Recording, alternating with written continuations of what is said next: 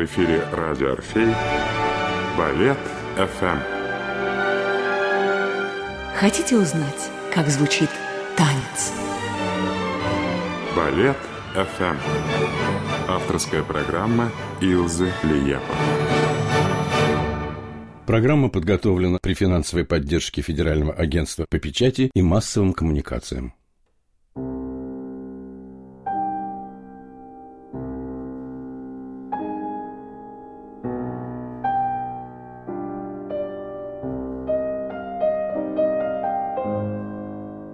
Здравствуйте, дорогие друзья! Сегодня мой рассказ об одном из самых известных во всем мире балете. Балете Шопиньяна, на музыку, разумеется, Фредерика Шопена. Его создатель Михаил Фокин и первые исполнители уникальные танцовщики и балерины Анна Павлова, Тамара Корсавина, Ольга Преображенская, Вацлав Нижинский – все они вместе, кажется, наделили этот спектакль какой-то особой, непередаваемой тайной. Я не сомневаюсь, что каждая балерина, которая осваивает эту хореографию, на первый взгляд кажется она простой, все-таки с большим трепетом входит в эту хореографию, потому что это очень сложно – Сложно, несмотря на то, что балет идет всего 35 минут, но необходимо почувствовать стиль этого спектакля, раствориться в музыке Шопена, где-то незримо ощутить летающую тень первой романтической балерины Марии Тальоне, первой поднявшейся на пуанты, ощутить всю эпоху начала прошлого века тогда, когда создавала Шопеньяна –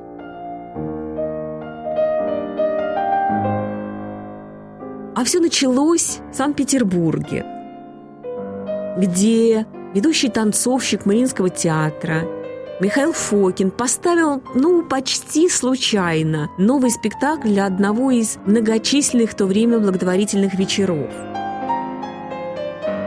Фокин в это время был и танцовщиком, и хореографом, и преподавателем одновременно – в Мариинском театре он исполнял различные партии классического репертуара, принцев, графов, в балетах великого Мариуса Ивановича Пятипа, но на самом деле мечтал только об одном – как бы пойти против течения – как сделать танец ощутимым, как создать танец, который сможет пересказывать сюжет без необходимого в то время либретто. Ведь это было время, когда умами завладел танец Айсидоры Дункан. Он в буквальном смысле открыл окно в другое измерение. Он показал, во-первых, что можно танцевать совершенно любую музыку. И как раз Дункан потрясла всех исполнением музыки Шопена.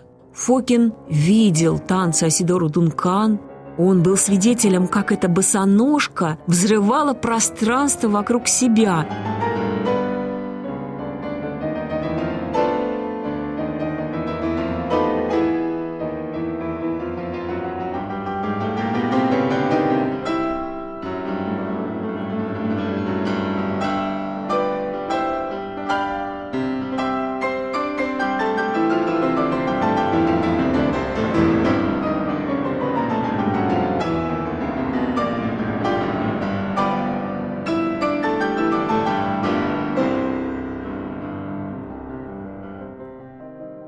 И самое главное, ее гений передавал зрителям особые душевные волнения. Это действительно была революция. На нее приходили смотреть даже далекие от балета и от танца люди. Да, таких танцовщиц, правда, Петербург не видывал. Одним словом, это был свободный танец. Вот главное, чем поражала Асидора Дункан современников. В то время Фокину было 25 лет. И он уже поставил свой первый балет «Ацис и Галатея».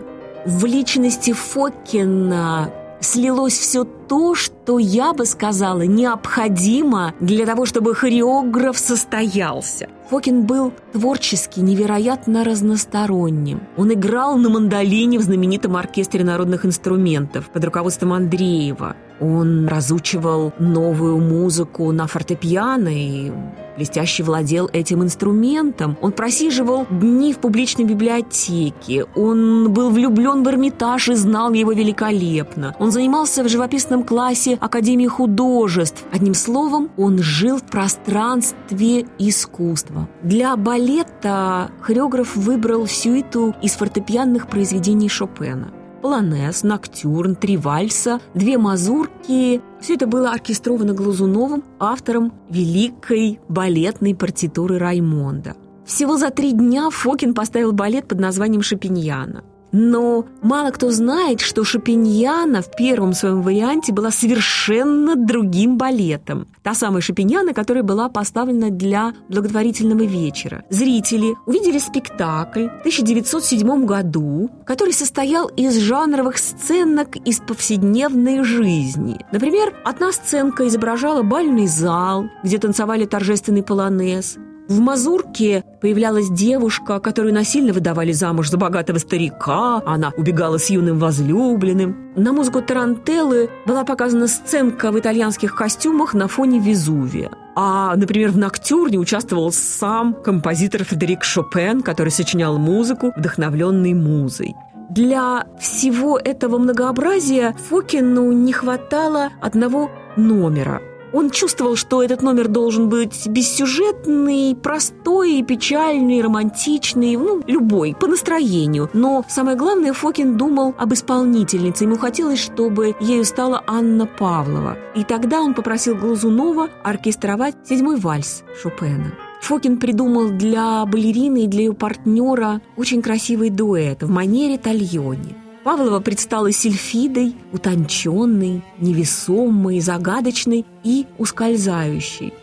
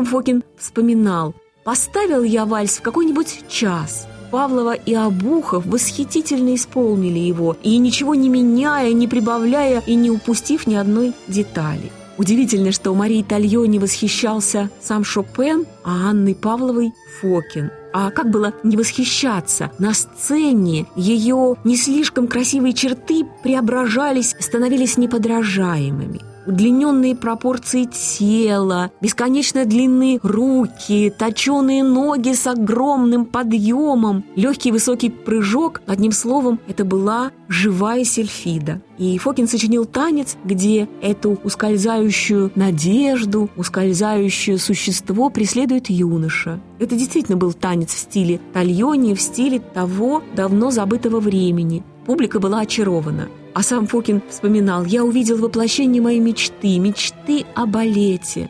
И так из седьмого вальса, поставленного как и лебедь для благотворительного вечера, и как и лебедь очень быстро. Лебедь ведь был сочинен всего за каких-нибудь 20 минут. И тоже для Анны Павловой у Фокина возник замысел сделать второй вариант Шапиньяны. Теперь уже тот самый, который танцует и сегодня. Он скажет, если бы она, Павлова, так чудесно, так восхитительно не исполнила тогда вальс, я бы никогда не создал этого балета. Сюжета не было. Это был вообще первый абстрактный балет. Были только музыка, ее настроение, ее содержание. Был танец на пуантах. Он не был виртуозным. В этом спектакле нет ни одного пируэта, ни одного трюка. И Фокин всегда гордился этим отсутствием техники потому что в то время он протестовал против виртуозной манеры итальянских гастролеж, которые господствовали в спектаклях Мариуса Петтипа на Мариинской сцене, против прима-балерины Мариинского театра любимицы двора Матильды Кшесинской, виртуозки. Я поставил этот балет в три дня и никогда ничего не менял, вспоминал позже Фокин. Трех солисток, главных исполнительниц в этом балете, одел художник Лев Бакст. Он вдохновлялся гравюрами с изображением Марии Тальони, белые газовые тюники до щиколотки. Потом уже их стали называть шопеновские пачки, а теперь уже еще короче шопенки. С маленькими крылышками за спиной, с веночками на голове и бутонерками цветов на корсаже. Эти балерины словно сошли с романтических гравюр. Также в романтическом стиле был одет единственный солист-мужчина. Белое трико, белые рукава широкой блузки с большим бантом на груди, черный калет. А единомышленник Бакста по миру искусства художник Александр Бенуа придумал декорацию для этого спектакля. Удивительно, что на сцене Большого театра и на сцене Мариинского этот спектакль идет в более современных декорациях. А вот Андрес Лиепа, мой брат, когда восстанавливал Шапиняну в своем проекте «Русские сезоны 21 века», вдохновился именно первым вариантом Александра Бенуа. И получился совсем другой спектакль, потому что Бенуа придумал развалины старого замка, лунная ночь. И в этом есть такая тайна. Спектакль зазвучал совершенно по-другому. А тогда на первом исполнении в Париже, когда открывался занавес, и как на старинной гравюре в центре сцены стоял юноша, к нему слева и справа прильнули две девушки-сельфиды, а третья лежала у их ног, лежала так, как будто вот-вот она взлетит – так начинается и заканчивается этот балет. Тогда на премьере этим юношей был Вацлав Нижинский. Он был неподражаем в этом спектакле, как будто лишенный всего чувственного, почти что сам Сильф. И вот эта удивительная бесстрастность, которая ему, как талантливому актеру, удалось найти в этом спектакле, какое-то особое состояние души, потом уже многие танцовщики будут стараться уловить и передать повторить его стильные позы, тихие пробежки, какие-то улетающие ощущения. Весь этот спектакль, его стиль, он какой-то ускользающий, а мужская вариация, поставленная на Нижинского, на первый взгляд такая простая, на самом деле по тому, как нужно передать стиль и как филигранно нужно выполнить каждое движение, очень сложна для исполнения. И немногие танцовщики могут с успехом справиться с этой хореографией. Анна Павлова летала через сцену в мазурке.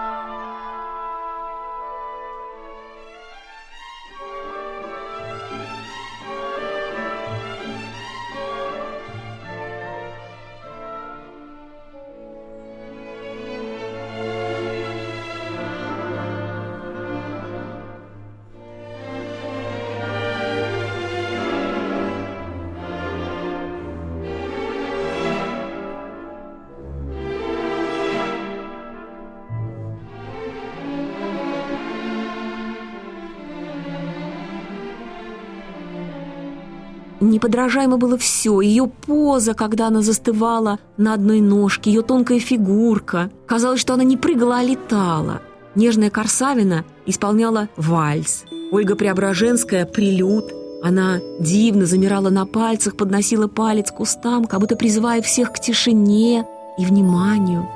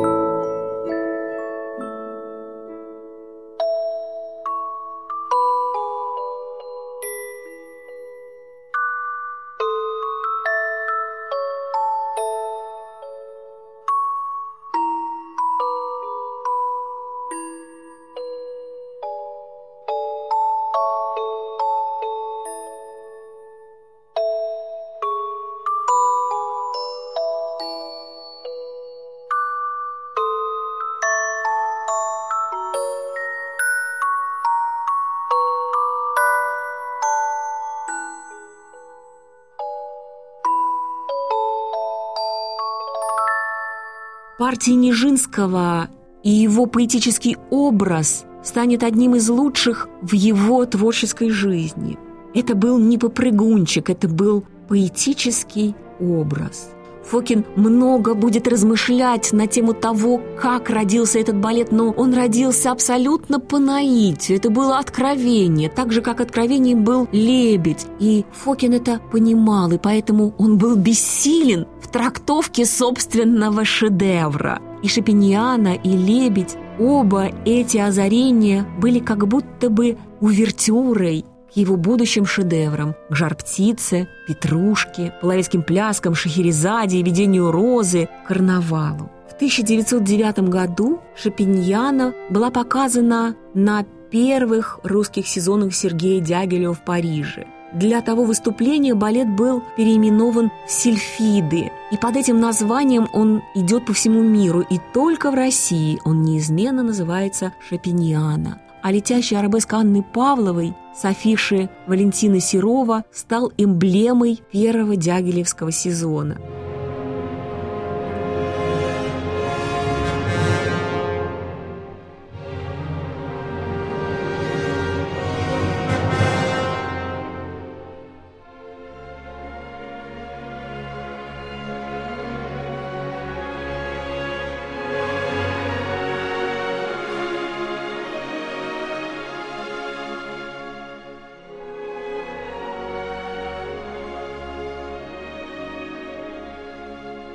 Уже спустя много лет этот спектакль будет занимать особое место в творчестве разных замечательных балерин. Особым он будет для великой Галины Улановой. С этого спектакля она начнет свою карьеру, станцевав на выпускном экзамене, и этим спектаклем она закончит свою звездную карьеру. Уйдя за кулисы после поклонов, она скажет «Я больше не танцую». И в этом тоже продолжение той тайны, которая таит в себе сам балет, созданный Михаилом Фокиным, балет Шапиньяна. Бессюжетный балет, который открыл возможности нового жанра, нового балетного театра вообще. Потому что оказалось, что можно ставить балет на любую, а не только на балетную музыку. И можно ставить балет вообще без сюжета.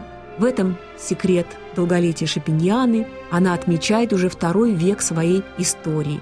И уже потом появятся такие балеты, как Скребениниана, Мацертиана, Штраусиана. И в этих бессюжетных балетах будут выражать себя выдающиеся хореографы Баланчин, Гализовский, Бурмейстер и многие-многие другие.